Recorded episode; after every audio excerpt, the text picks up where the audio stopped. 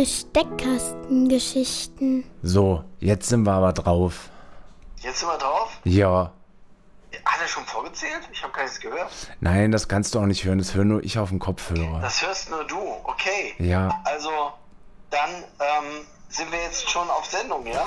Wir sind schon live auf Sendung, ganz ich genau. kann ja überhaupt nicht sehen.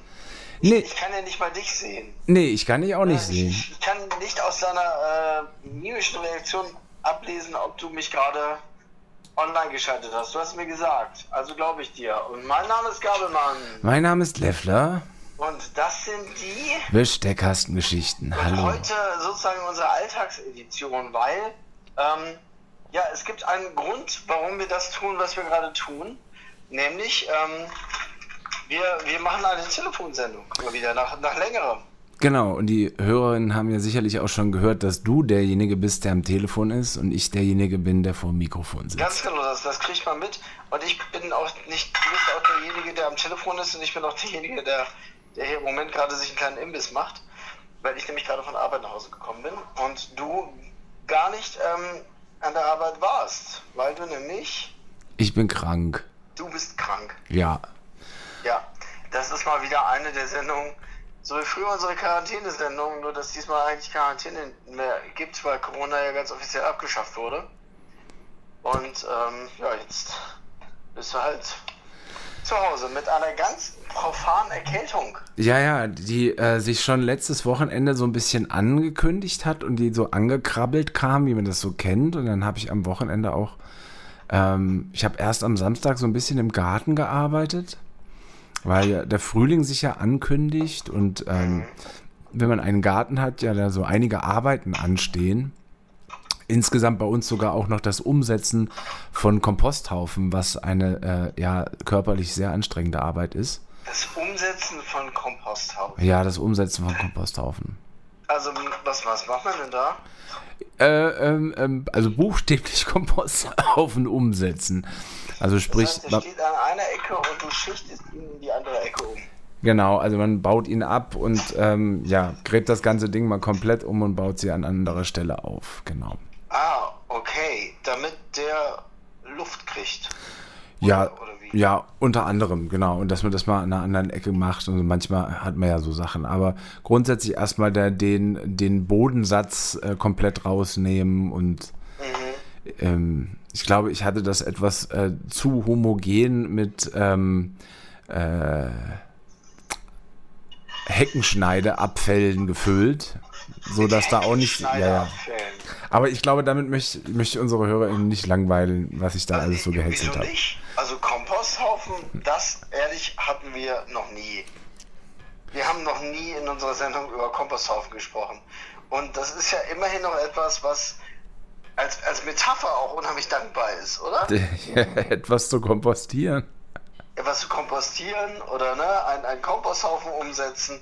Da gibt es so viele Möglichkeiten, was wir tun können mit der Umsetzung eines Komposthaufens. Ja? Ähm, wir können damit irgendwie den Schwung zur aktuellen Wahl machen. Ja, okay. Ja. Wer ko- Zum Beispiel Komposthaufen umsetzen, darüber haben wir uns ja auch schon mal ähm, unterhalten. Ähm, also nicht über das Komposthaufen umsetzen, sondern um, um die Wahl. Ja, das, das Neverending Story. Wobei jetzt am 26. ist ja wieder Stichwahl äh, einer gegen sich. Weiß immer noch nicht, was ich, ich das, ich Ja. das vernünftig nennen soll. Wobei denn die einzige Metapher, die ich so zustande kriege bei äh, ähm, äh, Gartenarbeit und Schöller, ist dann die Farbe grün. Vielleicht. Ja, genau. Wobei dann auch im Herbst wird Grün ja meistens gelb. Ja, ja, das kann gut sein. Und, und da ich Ja, beim. und gerade was, was äh, die Person Schöller angeht, gibt es ja doch, doch einige, die sagen, dass er eigentlich wirkt wie ein FDPler im grünen Gewand und ähm, das ist so in etwa ja das, was ich auch so die ganze Zeit Ja, fühle. aber ich glaube, ähm, wir warten mal sozusagen den kommenden Sonntag ab und Ja, widmen, uns dann danach nochmal in einer. Weil dann wird es ja für uns auch eng, wenn das nichts geworden ist. Muss, Ja, genau. Also, ne, also wir üben uns jetzt mal nicht in Prophetie. Das wäre auch zu viel des Guten. Ja, ähm, nur, nur ganz kurz, ähm, das, äh, ja, es kam gar nicht so richtig überraschend für viele oder so, das, aber das, das Gesetzesterungsfeld geht ja weiter. Er ist jetzt seit zwei Tagen kein SPD-Mitglied mehr. Also auch das bleibt, bleibt irgendwie. So. Ja. Ja, weiß ich nicht, ob es als Metapher passt, aber ich habe beim äh, im Komposthaufen auch eine tote Ratte gefunden. Das, mein Freund, das hätte selbst nicht geschafft. Aber vielleicht ist das auch wieder eine Metapher dafür, was da so alles an Leichen im Keller liegt. Ja, ja, genau. Das, das gefällt mir gut, ja. Das, Na, das gefällt oder? mir gut. ja, das gefällt mir sogar viel besser, ja. Was ja. da so alles an Leichen im Keller liegt in diesem ganzen Irrsinn. Ja gut, dann, da, dabei muss ich mich wohl äh, ähm, total erkältet haben. Ne? Also wenn man schon merkt, dass es sowas ankrabbelt, sollte man dann eigentlich keine Arbeit tun, die körperlich ist, wo man dann geschwitzt ist, gerade so in dieser Zeit, wo dann ein paar Sonnenstrahlen draußen sind. Und dann wird es wieder kühler und äh, dann geht man rein und raus. Und wir sind ja nun auch keine 17, äh, keine 20 und auch keine 30 mehr. Und ähm, da erkältet man sich ja dann schon einfach einfacher und vor allen Dingen hält, halten sich diese Erkältungen ja auch viel hartnäckiger. Ja. Ja, ist auch egal, ob wir es wahrhaben wollen oder nicht. Ja, ja. Da zeigt es sich dann doch mal, dass man angegriffener ist. Ne? Weil dein Immunsystem ja generell auch sehr zart ist.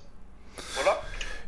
Ja, weiß ich nicht, weiß ich nicht. Ich, hab, ich hatte so Phasen, also insbesondere äh, ähm, so während der drei, Ta äh, drei Tage, während der drei Jahre Pandemie, hatte ich so das Gefühl, dass ich außer einmal halt Corona gar nicht krank war. Hm, okay. Ja. Das liegt an unserem Podcast, mein Freund. Ja, da, ja, das, äh, ja, den sollten wir in Flaschen, in Flaschen füllen und verkaufen. Mhm.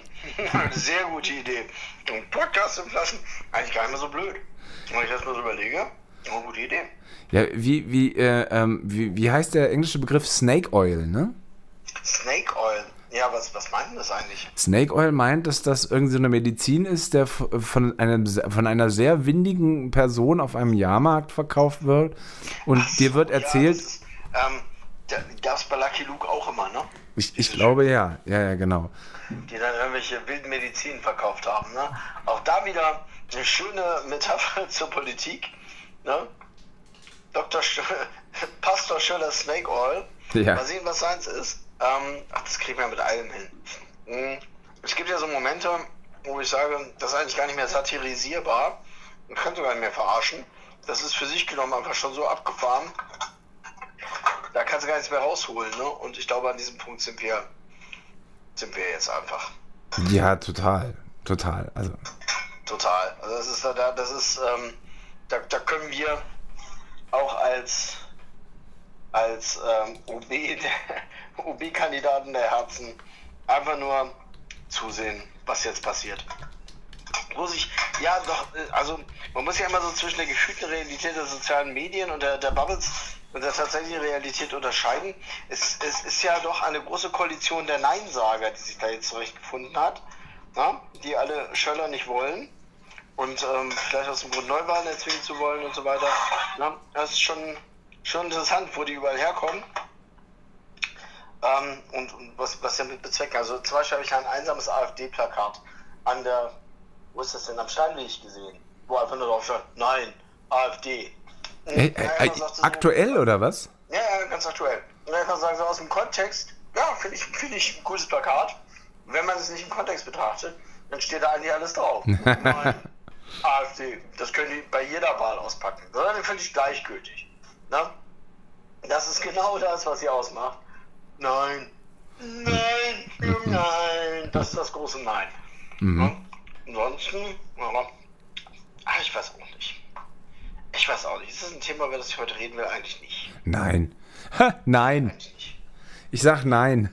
Ich, ich sag auch nein. Worüber wollen wir heute reden? Sebastian, sag doch mal. Du bist krank, du darfst jetzt aussuchen. Ja, ich ähm, möchte dir und unseren HörerInnen einen fantastischen japanischen Film empfehlen. Einen ja, japanischen Film? Einen japanischen Film, der mit dem äh, sensationell niedrigen Budget von 27.000 Dollar gedreht wurde. Aha, und zwar. Das ist wirklich fantastisch, ja. Ja, und, und man merkt das tatsächlich nicht, weil da, da muss ganz viel Eigenleistung, insbesondere in der Vorbereitung, reingeflossen sein und persönliche Zeit und unbezahlte Arbeit. ähm, weil dieser Film äh, in seiner Ausführung äh, und seiner Planung so fantastisch gut ist, äh, dass es mir tatsächlich die Sprache verschlagen hat. Wo hast du den gesehen? Ich habe ihn gesehen ähm, auf äh, Amazon Prime, Aha, wo ich total stolz auf diesen äh, äh, Dienst bin, ähm, dass die den überhaupt ins Programm genommen haben. Ähm, das ähm, rührst du gerade mit einem Schneebesen? Nein, ich will nicht mit einem Schneebesen. Was du da gerade hörst, ist Tofu, den ich anbrate. Tofu, ah ja, das passt ja zu einem japanischen Film ja ganz hervorragend. Ja, ja, durchaus. Denn was ich mir jetzt hier gerade äh, zaubere, während ich mit dir telefoniere, das ist, ähm, das sind Yakisoba-Nudeln. Und ich habe noch ein bisschen Tofu bei mir gefunden und brate den hier gerade an. Ach, Und dann hervorragend. werde ich darin die Nudeln anbraten. Und dann werde ich das essen. Das werde ich alles während der Sendung machen. Und ähm, du erzählst gerade vom japanischen Film und es könnte ja gar nicht besser sein. Ja, genau, es passt gar nicht besser. Und äh, er heißt Beyond the Infinite Two Minutes. Was? Wie heißt der? Beyond the Infinite. Infinity in. Nee, nee, Infinite. Infinite. Beyond the Infinite Two Minutes heißt er. Äh, in, jenseits des Unendlichen in zwei Minuten? Ganz genau. Und das, Irrst, äh, das Erste an dem Film ist, dass es eine 70-minütige Plansequenz ist, die nicht durch einen Schnitt unterbrochen ist. Und das, was ähm, ähm, Ist das ein Realfilm? Oder das ist ein? Realfilm, ja, es ist ein Realfilm und das ist das Fantastische und ähm, die, die Immersion ist äh, so stark bei dem Film, weil Immersion, da ist das wieder. ja, die Immersion, die große Immersion, weil ähm, der Kameramensch im Prinzip die ganze Zeit ganz nah an den Akteuren dran ist. Und ähm, ja, wir praktisch mitgehen mit den Leuten. Und äh, es ist äh, tatsächlich ein One-Take. Ich glaube, das ist an, an so ein paar Stellen ähm, mussten sie tricksen, aber das merkt man nicht. Aber das heißt ja, dass man im Prinzip eine Art Theaterstück sieht, was ähm, eigentlich nur in einem kleinen Café äh, spielt und in der darüber liegenden Wohnung. Und der, Ja. der Grundgedanke die, dieses Films ist, dass in der Wohnung wohnt der Besitzer des Cafés und der hat Feierabend. Äh, das ist ja fast so ähnlich wie meine Lieblingsserie, über die ich schon mal gesprochen habe. Aber Ah, ich denke, dass das in Japan ganz oft der Fall ist. Ähm, Ja. Aber der, dieser äh, ähm, Besitzer hat einen Monitor. Was hat der? Ein Monitor? Der hat einen Monitor und auf diesem Monitor äh, in seiner Wohnung sieht er sich selber in einem Café und äh, äh, spricht mit sich selber. Und dieses Ich, mit dem er spricht, ist zwei Minuten in der Zukunft. Okay, das ist. Ähm, Jetzt höre ich nur noch Rauschen und Knistern und Spritzen ja, ja, und Entschuldige, Murgeln. Entschuldige, Entschuldige, Entschuldige. Ich muss auch gleich mal hier das Fenster aufmachen, weil ansonsten nämlich hier gleich was losgeht. Okay, okay, okay. So. Also er sieht sich selber in diesem Café in, in zwei, zwei Minuten. Also er, er sieht immer zwei Minuten in die Zukunft. Genau, oder die Person oder sein Ich, äh, was unten im Café ist, sieht zwei Minuten in die Vergangenheit. Das äh, kannst du dir dann in Also die Anführungsstrichen. sind die ganze Zeit, also er sieht sich selber die ganze Zeit parallel. Äh, ganz genau. Und, und er hat immer zwei Minuten. Ähm, da ist es. Hörst du es? Oh, Sie, äh, liebe Hörerinnen, Sie hören jetzt gerade, wie äh, bei Herrn Gabelmann in der Küche der Feuermelder angegangen ist. Das hatten Nee, wir so auch noch Küche. nicht. Oh, war sogar. Kleine Wohnung, das war Schlafzimmer. Im So. Schlafzimmer ist der Feuermelder Ja, angegangen. genau. Ja, das ist das Problem. Ich hatte Hunger. Okay. Das Ähm, ist, wenn man alles das- gleichzeitig das heißt, macht. Er, er, er ist eigentlich die ganze Zeit, sieht er sich selber, ja? Also ist das ein Film, wo er mit sich selber spielt? Nein, also das klingt jetzt falsch, aber du weißt, was ich meine. Ja, also das, das, das Verrückte ist, dass er, dass er sich sieht und mit sich selber spricht und dass, dass ich auf der anderen Seite aber genau weiß, was passiert ist. Und da entsteht natürlich dann ein interessantes Paradoxon, weil eigentlich beides gleichzeitig stattfindet. Nur manchmal ist die Kamera eben ähm, oben in der Wohnung und dann geht er runter und Ja. äh, sieht sich selber dann eben oben sitzen. Und irgendwann kommt ein Freund zu ihm und Also hat er hat eine Kamera in beiden Abteilungen. Nee, die Kamera, eine Kamera sieht man gar nicht. Man sieht eben nur einen Bildschirm. Und, das, na, und auf diesem Bildschirm siehst du dich oben eben in der Wohnung, wenn du da bist. äh, oder unten in, im Café. Und ein Freund, der vorbeikommt, hat die sehr interessante Idee, beide, also den Bildschirm runterzutragen ins Café Ja. und diese beiden Bildschirme sich gegenüberzustellen. Und das, dann passiert natürlich dieser interessante äh, Effekt, wenn du äh, sozusagen mit der Kamera den Bildschirm filmst, ähm, die das Kamerabild wiedergibt. Das heißt, das geht in die Unendlichkeit. Und, Abgefahren. und diese Idee der Freunde ist, ist halt immer weiter in die, in, in die Zukunft bestimmte Dinge abzufragen. ja. Und das passiert die ganze Zeit in dem Café. Also, es ist eigentlich ein Zeitreisefilm. Es ist ein absoluter Zeitreisefilm, ja. Hammer. Ja. Total, Okay. total abgefahren. Und ähm, wirklich mit, also das äh, ähm, äh, innovativste, was ich seit ja, langer Zeit gesehen habe. Und wie lange geht der? Sie Vollzeit? 70 Minuten. 70 Minuten. Ja. Wow. Aber leider bei Amazon Prime. Ich kann den gar nicht sehen. Ja, schade. Also das ist tatsächlich so gewesen, ich habe danach mal ein bisschen gelesen. Ähm, der war auf dem äh, Fantasy Filmfest, haben sie ihn vorgestellt. Und äh, war eigentlich nur ein Festivalfilm geplant. Ähm, und dann haben, äh, ähm, hat die ähm, Produktionsgesellschaft äh, beziehungsweise der Filmverleih Tollywood das in Japan ins Kino gebracht. Hollywood? Tollywood heißen die, ja, genau. Haben die Okay. in, in Japan ins Kino gebracht und in Japan hat man denen die Bude eingerannt. Also das Ding ist mega erfolgreich gewesen und war ein echter Hit in, in Japan. Und ich weiß nicht, ob er hier in, in äh, Europa oder in Deutschland überhaupt im Kino lief. Äh, ich fand sogar, dass die Synchronarbeit total gut war. Also echt gut gemacht gewesen. Ich habe mir nicht im japanischen Original mit Untertiteln angeguckt. Ähm, und ich finde einfach toll, dass so eine Plattform wie Amazon Prime so, so ein Festivalfilm und vor allen Dingen ein Erstlingswerk des, äh, ähm, des Regisseurs heißt äh, Junta Yamaguchi, heißt der Reg Regisseur, ein Erstlingswerk äh, so prominent auch platziert. Und es ist hochinteressant, dass der ein Zeitreisefilm in verschiedenen Ebenen die meisten Oscars gewonnen hat. Ähm, bei der letzten oder aktuellen Oscarverleihung. meinst dieses Everything Everywhere All at Once. Ganz genau. Und das ist Der ja im hochinteressant. Kino gelaufen ist, also auf den man jetzt gar nicht mehr warten kann, dass er nochmal anläuft, weil er schon gelaufen ist. Genau, und der, der ist sogar nämlich auch schon bei, bei Amazon ähm, auch zu, zu leihen. Ähm, und da hatte ich mir den Trailer angesehen und da wurde Okay. mir eben Beyond the ähm, Infinite Two Minutes äh, angezeigt.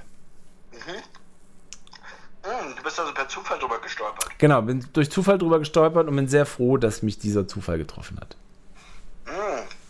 Ja, das ist ganz cool. Also dieses durch Zufall über etwas stolpern ist ja etwas, was ähm, hm, in diesen ganzen Plattformen ähm, durch den Algorithmus ja hervorgezaubert wird. Meine, bei Spotify entdeckt man neue Musik meistens genauso. Ja, man stolpert darüber, was einem vorgeschlagen wird. Hm? Hm. Hm. Hm. So wie bei Amazon, ne? Leute, die sich das bestellt haben, haben sich auch das bestellt. Weißt du? Oder wenn sie das interessiert, dann interessiert sie vielleicht auch das, dieses Vorschlagsding.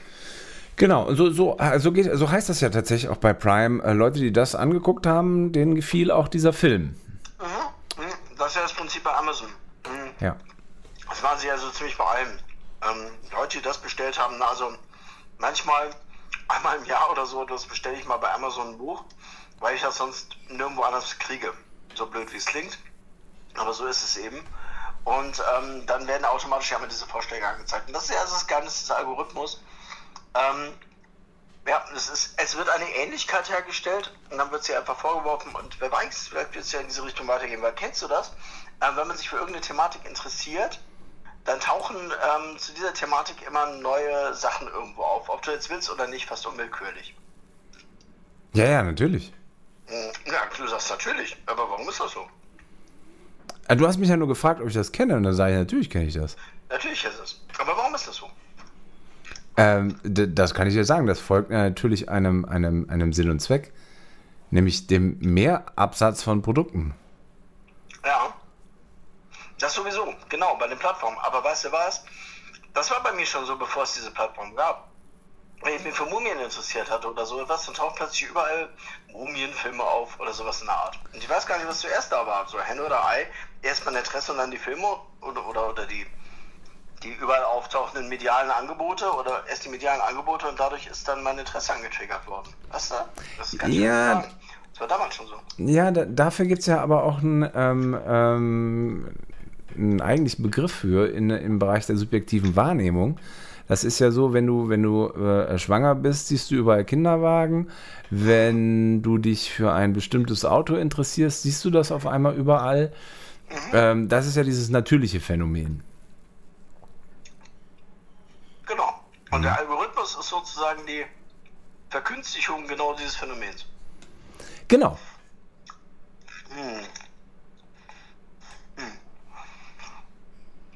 Gefährlich. Gefährlich. Entschuldigen Sie bitte. Oh Gott, oh Gott, oh Gott, aua. Was denn?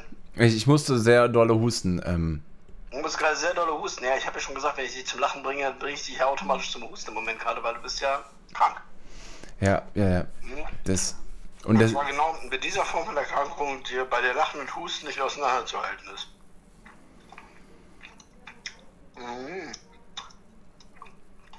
Das ist ja so, manchmal habe ich das Gefühl, könnte man das auch, ne, Metapher, Metaphern galore, ähm, als Art Beschreibung ähm, der Menschheit im Moment gerade sehen. Ne?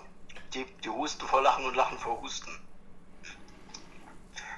das habe ich nicht so wirklich geschnackelt. Naja, guck mal. Hm. Die Leute gewöhnen sich ja so ein bisschen an, an so einen Slow-Burn-Weltuntergang. Und sie nehmen es damit, teilweise nehmen es damit Humor, weil es anders nicht mehr zu nehmen ist. Ja, wa ja, was zu hoffen wäre, eigentlich auch, es mehr mit Humor zu nehmen und weniger mit, weniger mit Panik. Und keine Ja. Ahnung, was davon besser ist. Also ich würde sagen, besser ist ja mal das, was einen zum Handeln veranlasst. Und ich weiß nicht genau, was, was von beiden das ist. Und Jetzt irgendwie vor zwei Tagen ist der ähm, neue Weltklimareport rausgekommen. Und der ist wieder diese Mischung aus irgendwas Beruhigendes und gleichzeitig was Alarmierendes. Oh, Also, ne, einerseits, okay, es ist nicht genug passiert, es läuft scheiße, wir sind jetzt auf die 1,5 Grad, marschieren wir gerade los, aber wir könnten noch was tun. Wobei ich mich dann mal frage, was ist denn dann äh, so Level 2? Wenn er so ist, ja, wir marschieren jetzt auf die 2 Grad zu und wir können gar nichts mehr tun. Hm. Also ich weiß gar nicht, ne, ob das eine gute Nachricht ist, aber es ist so, ähm, mh, wo meine erste Reaktion tatsächlich war, ah, wir können noch was tun, super. Auch wenn nicht genug getan wurde und wird und sowas alles. Weil trotzdem, man klammert sich an das, na, man kann ja noch was machen. Hm. Hm, verstehe. Ja? Also das ist so dieses, ne, natürlich kann man das mit Humor nehmen, weil man es vielleicht auch anders nicht mehr, oder vielleicht gibt es einfach so Verständnisschwierigkeiten. Ja? Dass, es, dass es schwierig ist, das wirklich auch zu realisieren. Hm. Und zu sagen, ah, wie, wie, wie, soll man denn im Angesicht der drohenden Katastrophe eigentlich reagieren? Das haben wir alle nicht gelernt. Ja, und äh, ja, die meisten äh, Menschen verhalten sich völlig irrational. Ja, klar, logisch. Hm, So wie gestern. Hm, Oder insgesamt. A2 hat jetzt so nach dem Motto, ja, ne, Fahrbügel überall. Jetzt im Vorderen Westen der große Aufreger. Ähm, sehe an der Aufstellungsmodalität der Stadt kann man durchaus auch seine Kritik haben. Aber so am Prinzip, dass irgendwas verändern muss. Ich der Westen ist nun mal einer von diesen Stadtteilen, jede Stadt einen hat. Meistens sind es eher die Stadtteile der Wohlbegüterten oder der, Bildungs, ähm, der Bildungsbürger. Da steht auf zu wenig Raum zu viel Auto rum. So. Also, naheliegend, da muss man was machen. Aber was? Und das ist gar nicht so naheliegend. Was macht man denn da? Also wie reguliert man das? Wie reguliert man etwas, was ja tatsächlich ganz genuin im, im, in der Eigenverantwortung der Leute steht? Weil ob sie sich ein Auto kaufen oder nicht, ist ja keine politische Entscheidung, ist ja immer eine private Entscheidung. Und deswegen wird sie total individuell. Und individuell, wenn ich ein Auto habe, brauche ich es ja auch. Ne? So, allerdings, die Individualität hört auf, wo sie kollektiv wird. Weil diese persönlichen Gründe, ein Auto anzuschaffen, sorgen dann dafür, dass auf den insgesamt 9500 Parkplätzen in diesem vorderen Westen viel zu viele Autos stehen, die gar keinen Platz haben. Ah, ist ja interessant. Das sind wie viele Parkplätze? 9500. Oh, ist ja witzig. Wo, wo gibt es denn diese Zahlen? Die Zahlen kannst du bei Straßenverkehrsamt ähm, anfragen. Das ist ja spannend. Baumkataster und so weiter und so weiter kann man alles erfragen, wenn denn das, äh, wenn das, die Ämter gerade mal Zeit haben, sich um deine Anfragen zu kümmern. Ja, das ist, das ist hochinteressant, dass du das sagst, weil wir, wir waren ja eben äh, kurz äh, ähm, popkulturell in Japan. Und ähm, wenn man das miteinander vergleicht, du darfst in Japan nur ein Auto zulassen, beziehungsweise überhaupt erst kaufen, mhm. wenn du beim Kauf einen Parkplatz nachweisen kannst, der dir gehört. Mhm. Ja, guck mal. Mhm. Ne? Alles sowas.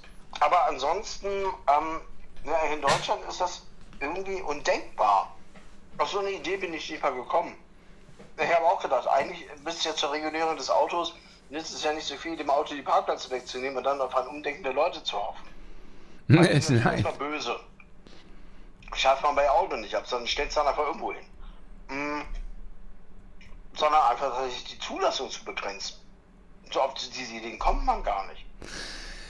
Ja, gut, das scheint, aber das ist natürlich kulturell ver verankert. Ja. Länder auch, das scheint ein Ding der Unmöglichkeit zu sein. Ja, ist natürlich äh, ähm, wahrscheinlich kultur kulturell verankert. Ähm, ich weiß gar nicht, mit wem ich das jetzt neulich besprochen habe, aber ich habe jetzt ein schönes Zitat gelesen von äh, Rolf Benz, ähm, dem Erfinder des Automobils, äh, woraus ja die ähm, noch heute sehr beliebte und erfolgreiche Marke Mercedes-Benz hervorging. Äh, der hat mal einen Satz gesagt, ich paraphrasiere das so ein bisschen. Ähm, er sehe auf dem europäischen Kontinent äh, den Markt für Automobile maximal für 5000, nicht mehr. Sehr visionärer Typ, so, ne? Äh, total visionärer Typ. Ja. Wenn man nehmen jetzt, stell mal vor, ne? Zeitreise. Wir nehmen jetzt ein Foto von irgendeinem, nehmen, nehmen wir mal den Stadt des Vorderwesten, weil hier ist es ja wirklich sehr, sehr, sehr deutlich. Fährt zurück und ähm, präsentiert Rolf Benz und sagt, das wird in 100, 150 Jahren, ähm, wird das Realität sein. Und du, du hast es gemacht. Würde er anders reagieren? Ich meine, ist ja, du kannst ja gar keine Fehleinschätzung vorwerfen, weil zu dem Zeitpunkt hat ein Auto vielleicht noch eine Menge mehr gekostet und die Parkplatzsituation, die hier geschaffen wurde, stammt aus den 50er Jahren.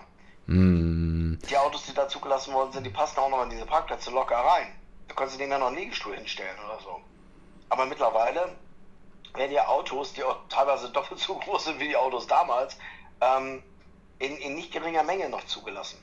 Also eigentlich kein, kein, keine gute Nachricht für all die Leute, die sagen, ja, wir müssen auf Eigenverantwortung setzen.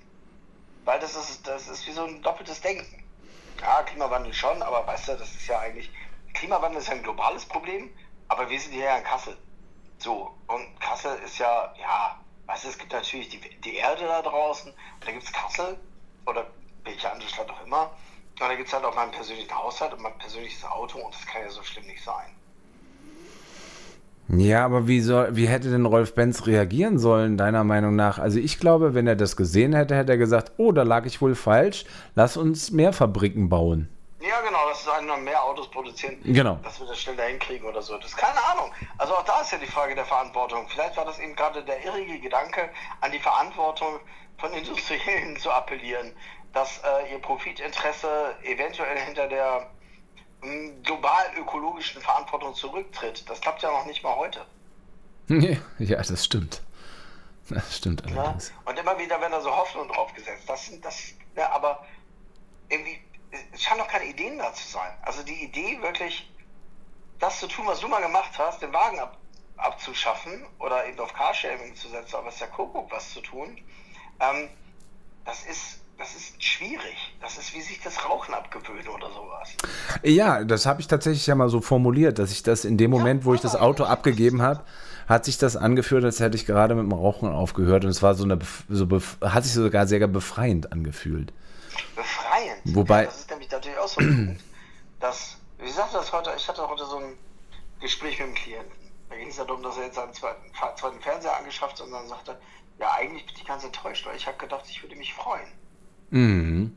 Okay, wie meinst du das? Naja, also deswegen kauft man noch Dinge, um sich darüber zu freuen. Aber ich habe mich nicht gefreut.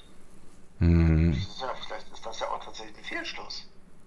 Vielleicht geht es nicht darum, die Dinge zu machen, sondern dass wir mit den Dingen äh, etwas verbinden, was wir mit ihnen machen, was uns dann Freude macht. Ein Fernseher für sich macht ja noch keine Freude. Der steht da, jetzt gerade in dem Moment steht da, da vor mir und spiegelt das Haus gegenüber. So macht er mir natürlich keine Freude. Wenn ich Hm. da irgendwas drauf gucke, was mich interessiert, dann macht er mir natürlich Freude, so Mittel zum Zweck. Aber allein der pure Konsum, die pure Anschaffung natürlich eigentlich nicht. Sondern eher das Versprechen auf die Bereicherung des Lebens.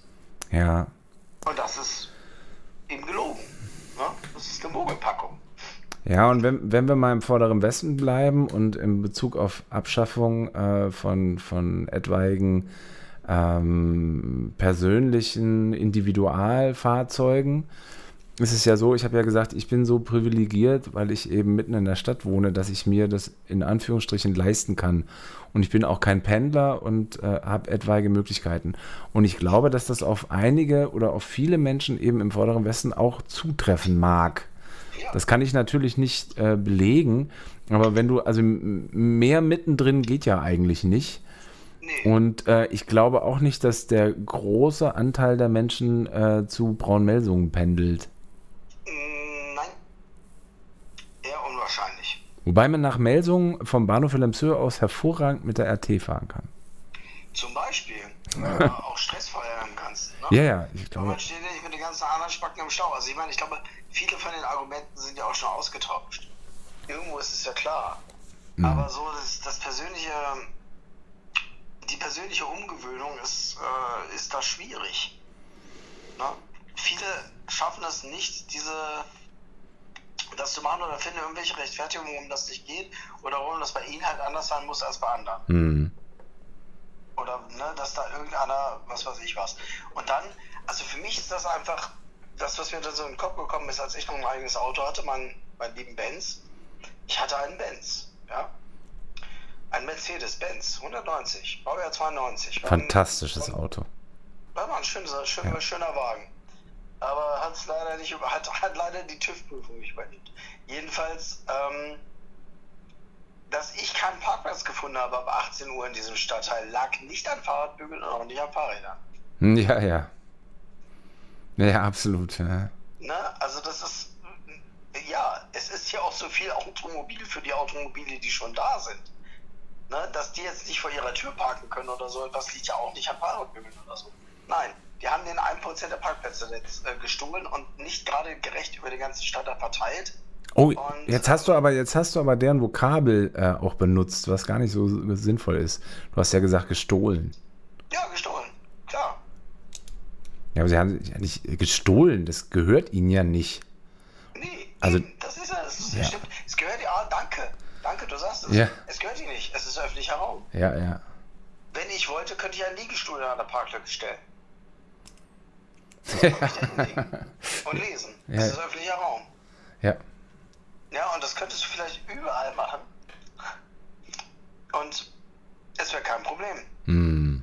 das zu machen. Aber ne, du wirst dabei, du hast vorhin gesagt, das ist vielleicht so ein kulturelles Ding. Das heißt also, die Deutschen haben eine blechernere Kultur als alle anderen Länder um sie herum, inklusive Japan. Das stimmt. Ne? Das heißt, hier ist es, also wenn wir von einer kulturellen Verankerung sprechen, sprechen wir ja von etwas Kultischem auch.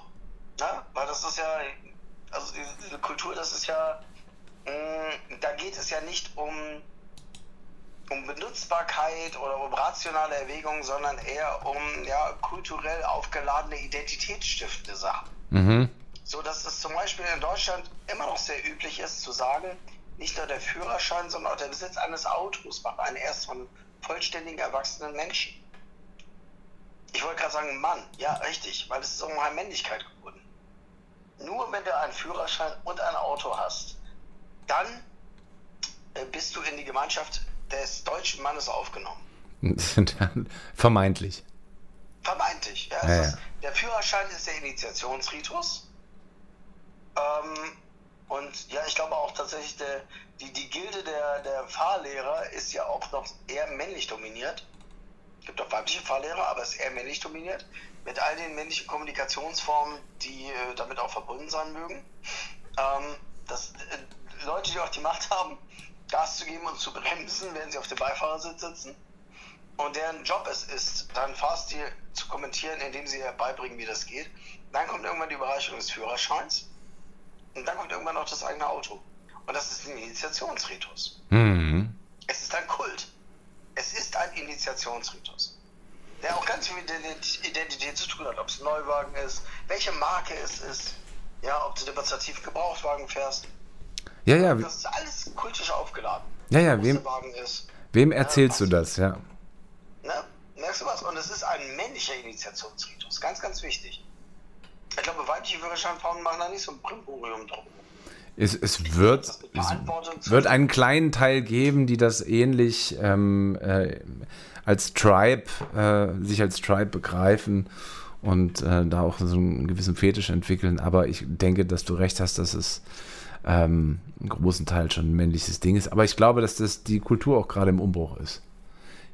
Ja, genau. Aber es ist eben, und deswegen nimmt das die Form eines, wie so vieles im Moment gerade in der Diskussion, ob das jetzt richtig ist oder nicht, oder ob das stimmig ist oder nicht, die Form eines Kulturkampfes an. Noch einer. Hm. Wir sind im Moment gerade, was Kulturkämpfe angeht, mit sonst was. Ist die Sprache, ist sonst was und so weiter. Alles in die Form eines Kulturkampfes an. Es ist tatsächlich ein, ein, ein kultureller, wo, wo du sagst, ein kultureller Umbruch. Mhm. Genau wie diese, diese ähm, Geschwindigkeitsbegrenzung oder so etwas. Nein, das sind alles keine Sachen, die rational ähm, diskutiert oder sachlich diskutiert werden können, weil du an kulturelle Urinstinkte rührst, an, an kulturelle Identitäten tatsächlich. Die sind nicht religiös bedingt, sondern quasi religiös auf Gegenstände bezogen. Mhm. Auf, auf, auf, Gegenstände. Ne? Das, ich glaube nicht, dass Rolf Benz das, das vorhersehen konnte. Dass das, was er da macht und für ein Transportmittel gehalten hat, eigentlich ein kultischer Gegenstand war. Oder werden sollte. Ja, und die Industrie ja alles dafür getan hat, zumindest auch äh, nicht nur in Deutschland, sondern überall auf der Welt, dass das dann auch so wird. Ne? Ja, genau. Aber es ist, also ich meine, ich kann mir vorstellen, dass das Pferd als solches, als Einzelreittier ebenfalls eine gewisse kultische Verehrung hatte. Hat es ja über Jahrhunderte, Jahr, Jahrtausende hinweg bei bestimmten Reiterkulturen und so weiter. Ne? Für die Kutsche kann ich mir das nicht so richtig vorstellen. Oh, doch, doch, doch, doch, doch. Der Kutsche, weiß ich nicht. Ja, ja, doch, doch. Ähm, äh, da habe ich auch was drüber gelesen ähm, und es da auch einen entsprechenden Wettbewerb der Kutschenbauer äh, gab, auch in Bezug auf Verzierungen und ähm, ah. das war großes Statussymbol. Äh, und heute. Status. Ja, total. Total. Also deshalb, also ich meine, und heute sagt man ja selbst noch zum Automobil, sagt man ja auch noch äh, ähm, etwas despektierlich Kutsche. Benzinkutsche. Ja, ja, ja. genau. Genau. Aber was, was, was interessant so, ist, was, wie. Was ja, wie, wie, zum Beispiel bestimmte Städte, ähm, die einfach einen Verkehrskollaps haben, ähm, auch relativ drastische Art und Weise versuchen, sich dessen zu entledigen. Ein tolles Beispiel dafür ist die Stadt London äh, wo seit einigen Jahren das Befahren ähm, äh, der LEZ, also des Großraums Londons, äh, nur noch mit einer ähm, zu kaufenden Plakette möglich ist. Das ist die sogenannte Umweltzone in London. Die hat nichts mit unseren ähm, grünen Dieselaufkleberchen zu tun sondern du musst, damit du in die Stadt London fahren kannst, eben nachweisen, dass dein Fahrzeug äh, die und die Voraussetzungen erfüllt und dass du eben diese Plakette hast. Das ist wie so eine Art City-Maut. Okay. Ne, das muss man wissen. Und das gilt nicht nur eben für äh, äh, Briten, sondern auch für Ausländer. Da muss man sich vorher informieren. Und ein äh, befreundeter Kollege von mir war mit seinem VW-Bus äh, vor einiger Zeit in London unterwegs. Also der ist mit dem Bus nach London gefahren und hat sich darüber nicht informiert und äh, ist eben ohne diese Plakette in äh, London rumgefahren. Und das hatte auch erstmal keine Auswirkungen, bis er zwei Monate später Post aus Kasachstan bekam. Das? Ja, okay, den, den, Sprung habe ich jetzt nicht geschafft. Ja, und der, der, ist auch ein bisschen schwierig, weil die Stadt London hat nämlich, ähm, weil sie ja nicht mehr Teil der EU ist, ähm, seine Inkasso-Forderungen für Strafen an ein kasachisches Unternehmen outgesourced. Das, das, ist, das ist fantastisch. Ja. Ja, und, und du darfst dir jetzt mal ungefähr die Strafe ähm, überlegen, die da in diesem Zettel stand. Also, die haben das sozusagen dass das Londoner Verkehrsordnungsamt ist outgesourced worden nach Kasachstan. Ja, genau, aber nur für, für ähm, äh, Forderungen außerhalb Aussage der. Einfach mal, ich möchte diese Aussage einfach mal kurz im Raum stehen und glänzen. ja, London hat sein Verkehrsordnungssystem nach Kasachstan outgesourced. ja, aber wahrscheinlich nur für die Forderungen außerhalb Großbritanniens. Ne? ja, genau. Die Forderungen innerhalb von Großbritannien, die sind nach Pakistan outgesourced worden. Äh, Wahrscheinlich oder Indien. Aber jetzt Indien. überleg mal äh, ungefähr äh, die Strafe, die in dieser Forderung steht. Also dafür, dass er äh, so ein paar Tage mit seinem Bus in London rumgefahren ist. Ich weiß es nicht. 6000 Pfund. ja, das wird die Krone sanieren. ja, die Sechs- brauchen es gerade. Außerdem war es ja auch ein europäischer Bus, ne? Äh. Damit ist es ja Ausland gewesen. Ja, es waren Ah, geil. 6000 Pfund und ähm, natürlich haben die, äh, selbst auch diese, die, die englischen Behörden ähm, auf, äh, außerhalb der außerhalb Großbritannien in der EU keine Handhabe. Das heißt, er zahlt das natürlich auch nicht. Das heißt für ihn aber im Umkehrschluss, dass er jetzt für viele Jahre äh, keinen Fuß auf britischen Boden setzt, weil dann wird er Genau, festgenommen. verbannt. Er ist ein Verbannter. Ja. Es wird, es, ich, es ist so lustig, finde ich. Das alles ist von der Wortwahl her, von, von sonst wie, also wie, wie, wie das benutzt wird, wirkt alles so nach 21. Jahrhundert. Die Regeln sind immer noch so wie im alten römischen Recht und in der Mittelalterlichkeit. Er ist aus, sie sind aus England verbannt, weil sie mit ihrer Kutsche auf Londoner Boden waren, ohne die, das, die Erlaubnis des Königs einzuholen. Ja, ganz genau. Und Aber ich wusste nichts von der Erlaubnis des Königs. Sie sind verbannt aus dem Königreich England. Dieses ist ihnen durch einen russischen Boten übermittelt worden. ja. Ist doch Wahnsinn. Ja, Das fand, ich, fand ich eine sehr schöne Besteckkastengeschichte. Es ist wundervoll. Es ist genau das, mein lieber Freund. Man muss die Realität einfach nur in ihren ganzen Details schimmern lassen, um, äh, um, einen wahren Steinbruch der Ideen da zu finden. Wahnsinn. Ja, Das und ist eine wunderschöne Geschichte. Das ist eine echte Besteckkastengeschichte. Ja, und das ist, also ich meine, wie so eine Stadt London, die eigentlich am Verkehr erstickt und die ja letzten Endlich immer noch eine mittelalterliche Stadt ist, zumindest auch City of Westminster, ähm, die einfach die Kapazität für heutige Verkehrsverhältnisse gar nicht hat. Ne? Und es gibt, ähm, ich kenne noch eine andere Geschichte, da geht es darum, ne, ähm, da ging, Stadt, die die Kapazität für die heutigen Verkehrsverhältnisse wirklich hat? Hat New York die Kapazität für heutige Verkehrsverhältnisse?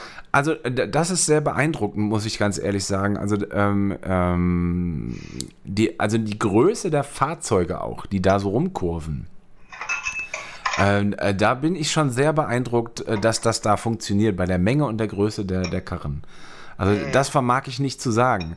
Ähm, also das, was ich, was ich, was ich letztes Jahr da gesehen habe, äh, ähm, hat mich schwer zum Staunen gebracht. Also äh, ich gl glaube, es gibt keine Nation wie die Amerikaner, die sich so sehr auf dieses Automobil äh, ähm, eingeschossen haben, gesagt haben, also wirklich vier Räder first. Ähm, und, und unser lieber äh, Christian, äh, sei gegrüßt aus Michigan, Ja. Ähm, der ja tatsächlich als Sonderling geht, weil er zum Bäcker, der ja nur zwei Straßen weiter ist, zu Fuß geht, äh, innerhalb der Nachbarschaft. Ähm, das sagt für mich fast alles aus.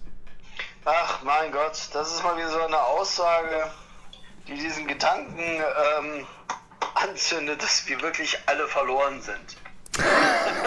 dass diese Dynamik durch nichts außer einen Akt Gottes aufgehalten werden kann. Weil wir einer Form des kollektiven Wahnsinns erlegen sind, die stärker ist als wir. Maybe. Naja. Aber wenn ich meine- das höre, dann denke ich doch einfach, ja, Leute, euch, euch haben wir doch den Kopf geschissen. Also, das ist. Äh, und und da, da, da ist es jetzt. Und da liegt es jetzt. Und da wird es auch liegen bleiben. Denn ihr wisst nicht, wie man zieht. Also ich sag mal so, die Engländer haben ein ähnlich äh, ähm, fetischi fetischisiertes, Ist das so richtig ausgesprochen? Fetischisiert? Fetischisiert? Ja, das Verhältnis zum Fahrzeug wie Deutsche vielleicht noch anders, vielleicht sogar noch sexueller eher. Sexueller? Ähm, ja, würde ich schon sagen. Und ähm, why? Hm, warum weiß ich nicht, aber auf mich wirkt das nee, so. Ich meine, was ist, äh, worin zeigt sich denn die, die, die, die Autosexualität der Briten?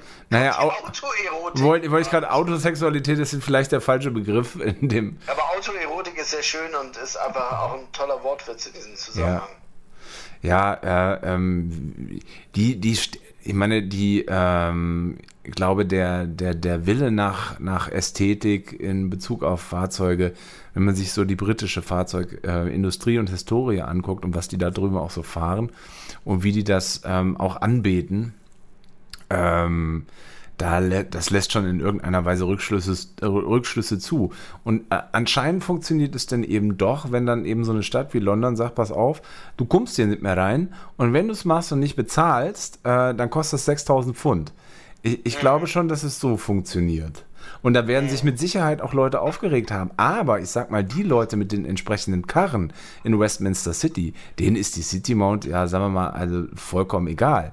Ähm, die, die, wird mitberechnet. Ja, ganz genau, weil ich, ich kenne eben von einem Fall, wollte ich vorhin noch erzählen, wo tatsächlich der Parkplatz vor dem Apartment teurer war als das Apartment, nämlich ungefähr 500.000 Pfund. Ein ganz normaler Parkplatz, also nicht mal ein Tiefgaragenplatz oder irgendwas Besonderes, sondern im Prinzip zwei weiße Streifen nebeneinander. In fucking London. Ja, ja, äh, äh, und zwar in ähm, äh, was, Notting Hill? Weiß ich nicht mehr ganz genau. Auf jeden Fall irgendwo Westminster City. Äh, City of Westminster, so ist richtig. Herr Gabelmann? Das war's. Ah, ich dachte du. Das war's. Alles, was ich dazu sagen kann, das höre, ist, wir sind gefickt. Wir sind wirklich gefickt. Das, das hält keinen Menschen von irgendwas ab. ja. Es gibt einfach Leute auf diesem Planeten, die so arsch, die, die, die sich aus irgendwelchen absurden Gründen einen derartigen materiellen Boost leisten können, dass denen es aber am Arsch vorbeigeht. Und deswegen sind wir alle im Arsch. Ja, das stimmt. Das war's. Deswegen sind wir alle im Arsch. Und ich, ich weiß gar nicht, also das ist ja, wenn man jetzt nur eine historische Lösung denkt, dann ähm, ja, müsste es im Prinzip eine sehr blutige Revolution geben. Aber an die glaube ich ja nicht. So, ähm, Nein, nein, nein. Ich habe gerade gerade äh, gestern eine zweiteilige Arte-Dokumentation über die Entwicklung der Straflager in China gesehen und ähm, die Kulturrevolution und dachte so, oh Gott sei Dank ist der Kelch auch an uns vorbeigegangen. Ach, China, Revolution. Das Dumme an den Revolutionen ist ja, dass sie an den Grundprinzipien eigentlich bisher wirklich nie was verändert haben. Du hast einfach nur einen Austausch der, Herrsch der, der Herrscherschicht gehabt, die dann genau dasselbe gemacht haben wie die vorherigen auch. Der, der Lack hat sich verändert, ja. ist das Prinzip. Das ist das Deprimierende daran. Ja, aber so, aber in so einer deprimierenden Stimmung können wir unsere HörerInnen äh, nicht zurücklassen, oder? Ach, ich bitte dich. Wir haben doch eine hohe Konjunktur des Realismus. Alle Leute wollen mal realistisch sein. Ich meine, äh, zu sagen, ähm, was ja immer wieder kommt, das ist doch unrealistisch. Weißt du, der Realismus ist, Realisten nennen sich Opportunisten, wenn sie sich nicht anders nennen wollen. Und äh, weil Opportunismus klingt nicht gut, also nennen sich aber Realisten. Jetzt können wir einfach sagen, nee Leute, gebt euch mal ein bisschen äh, Realismus. Jetzt mal Schluss mit dem, mit dem ganzen Beruhigungskrams und so weiter. Nein. Wir lassen euch jetzt mal raus, wirklich mit diesem Gedanken, der euch vielleicht hin und wieder mal kommt auf dem Weg von Küche zu Klo oder so, wenn ihr gerade nichts anderes macht, wenn ihr gerade nicht irgendwie eine Netflix-Serie guckt oder irgendwas anderes oder, oder arbeitet oder einen Parkplatz sucht oder wie auch immer. Dieser, dieser Gedanke, der, der, der wirklich da ist, der nicht zu Ende gedacht werden will, wir sind gefickt. Hm. Wir sind tatsächlich gefickt, aber nicht gefickt genug. Wir sind nicht so gefickt, dass man sagen könnte, ja, das war's jetzt, Feierabend. Äh, lass, lass fahren dahin sondern es gibt tatsächlich noch eine Möglichkeit, was zu machen, aber nur ganz wenig, ganz wenig, ganz einfach. So, ne, das wäre jetzt sozusagen eine pädagogische Richtung zu sagen, ja Leute, ne, also wie sieht's aus? Ist es das? Ne? Ist jetzt aber gerne dran. Das ist jetzt, das ist der Moment. Diese Dynamik wird uns alle umbringen. Ja. Ja, oder man versucht es eben so mit so ein bisschen so subversiven Mitteln, wenn man, wenn man sagt, okay, ich will einmal im Leben noch nach London und, und würde sagen, pass auf, jetzt fahren wir alle zusammen mit einem Auto hin und kaufen keine Plakette. Und dann würde das registriert werden in Kasachstan und die würden also sozusagen eine Haushaltsschätzung für London abgeben, weil so und so viele Europäer eben ohne Plakette dort waren. Eine Haushaltsschätzung Ja, für London? Was ja. soll das sein? Nein, äh, was, was, was den, was den äh, Stadthaushalt angeht. Also wir haben so und so viel Millionen Pfund mehr eingenommen, weil diese ganzen Europäer da waren und keine Plakette gekauft haben. Und dann wird das natürlich, weil, wir, weil die nicht mehr Teil der EU sind, wird das alles nicht mehr gezahlt. Und dann bricht das ganze System zusammen. Du glaubst, das funktioniert? Nein. Es wäre schön. Ja. Aber ich fand den Gedanken irgendwie attraktiv. Ja, ah. Ah, Podcast. Wir sind so ein bisschen äh, bei sowas in der Situation wie die Band auf der Titanic. Ja, genau. Wir, wir labern weiter, bis das Schiff komplett untergegangen ist. Ganz genau, das Letzte, was ihr hört, sind unsere Stimmen. Das ist eigentlich schon wieder eine richtige Drohung. Das müssen die Leute mal endlich aufwachen lassen. Ja, genau. Wobei ich ja unseren ersten Gedanken äh, gut fand, eben den Podcast in Flaschen abzufüllen und als Snake Oil zu verkaufen. Ähm, weißt du was? Wir machen es noch viel geiler. Snake Oil ist natürlich falsch. Weil äh, darum, darum geht es ja nicht. Snake Oil war vielleicht in den Zeiten des Wilden Westens interessant, als die Leute wirklich äh, an Krankheiten und an ähm, Mangelerscheinungen gelitten haben, die sich aus, der, aus dem Leben an der Frontier irgendwie so ergeben hatten. Aber eigentlich nicht. Wir werden den Podcast, finde ich, in Flaschen abfüllen und äh, werden ihn als Treibstoff verkaufen. Oh. Also, Ja, und ähm, zwar als ein, ein Treibstoff, der sowohl Elektroautos als auch Verbrenner antreiben kann. Acoustic Fuel. Ja, Acoustic Fuel, Mann, ganz genau. Und zwar Acoustic ähm, E-Burner Fuel. ja, das ist, äh, kannst du als Batterie benutzen und kannst auch einfach einfüllen. Es gibt beides. Ja, hört sich, Kannst du einbauen, kannst du reinschütten. Geht beides. hört sich vielversprechend. Und ich glaube, Eindeutig. Ich, ich kann mir sogar vorstellen, wenn wir das über das Internet verkaufen, dass sich Leute finden, die das kaufen werden. Ja, absolut. Also es, gibt nichts, was ich, ähm, ich glaube, es gibt nichts, was sich nicht verkaufen lässt. Also es gibt ja selbst äh, ähm, äh, einen sehr erfolgreichen Online-Shop für Elefantenscheiße. Ähm, von daher sollte sich unser Acoustic Fuel relativ gut verkaufen. Ähm, mhm. Jetzt hast du natürlich nochmal was gedroppt, was mich neugierig gemacht hat. Ja, Es gibt einen Online-Shop für Elefantenscheiße. ja, es gibt einen sehr erfolgreichen, also dazu noch, es gibt einen sehr erfolgreichen Shop mit Elefantenscheiße. Da kannst du anonym, ähm, also ähm, du musst einen bestimmten Betrag bezahlen und du bleibst auf jeden Fall anonym. Und dann kannst du jemanden, äh, den du nicht magst, ähm, ein sehr schönes Paket schicken. Das ist total schön äh, verpackt. Und ähm, äh, das adressierst du an jemanden und dann kriegt derjenige, wenn er das auspackt, einen richtig schönen Haufen Elefantenscheiße geschickt. Daran habe ich jetzt gar nicht gedacht. Ich habe eher gedacht, dass es eventuell etwas ist, was für Leute als Düngemittel für den Garten, so wie für deinen Garten, interessant sein könnte. Ich kann mir vorstellen, dass Elefantenscheiße einfach bei den Mengen, die die Leute essen, unheimlich fruchtbarer Dünger ist. Also ich glaube, so müsste man es dann machen, ähm, wenn man sowas geschickt bekommt, nachdem man überlegt hat, warum zum Fuck habe ich das geschickt bekommen. Und deswegen, liebe Hörerinnen den Geräten, wenn ihr dem Herrn Leffler eine Freude machen wollt, er hat gerade seinen Kompost umgeschichtet. Schickt mir keine Elefantenscheiße. Nein, Mit Elefantenscheiße. bitte nicht.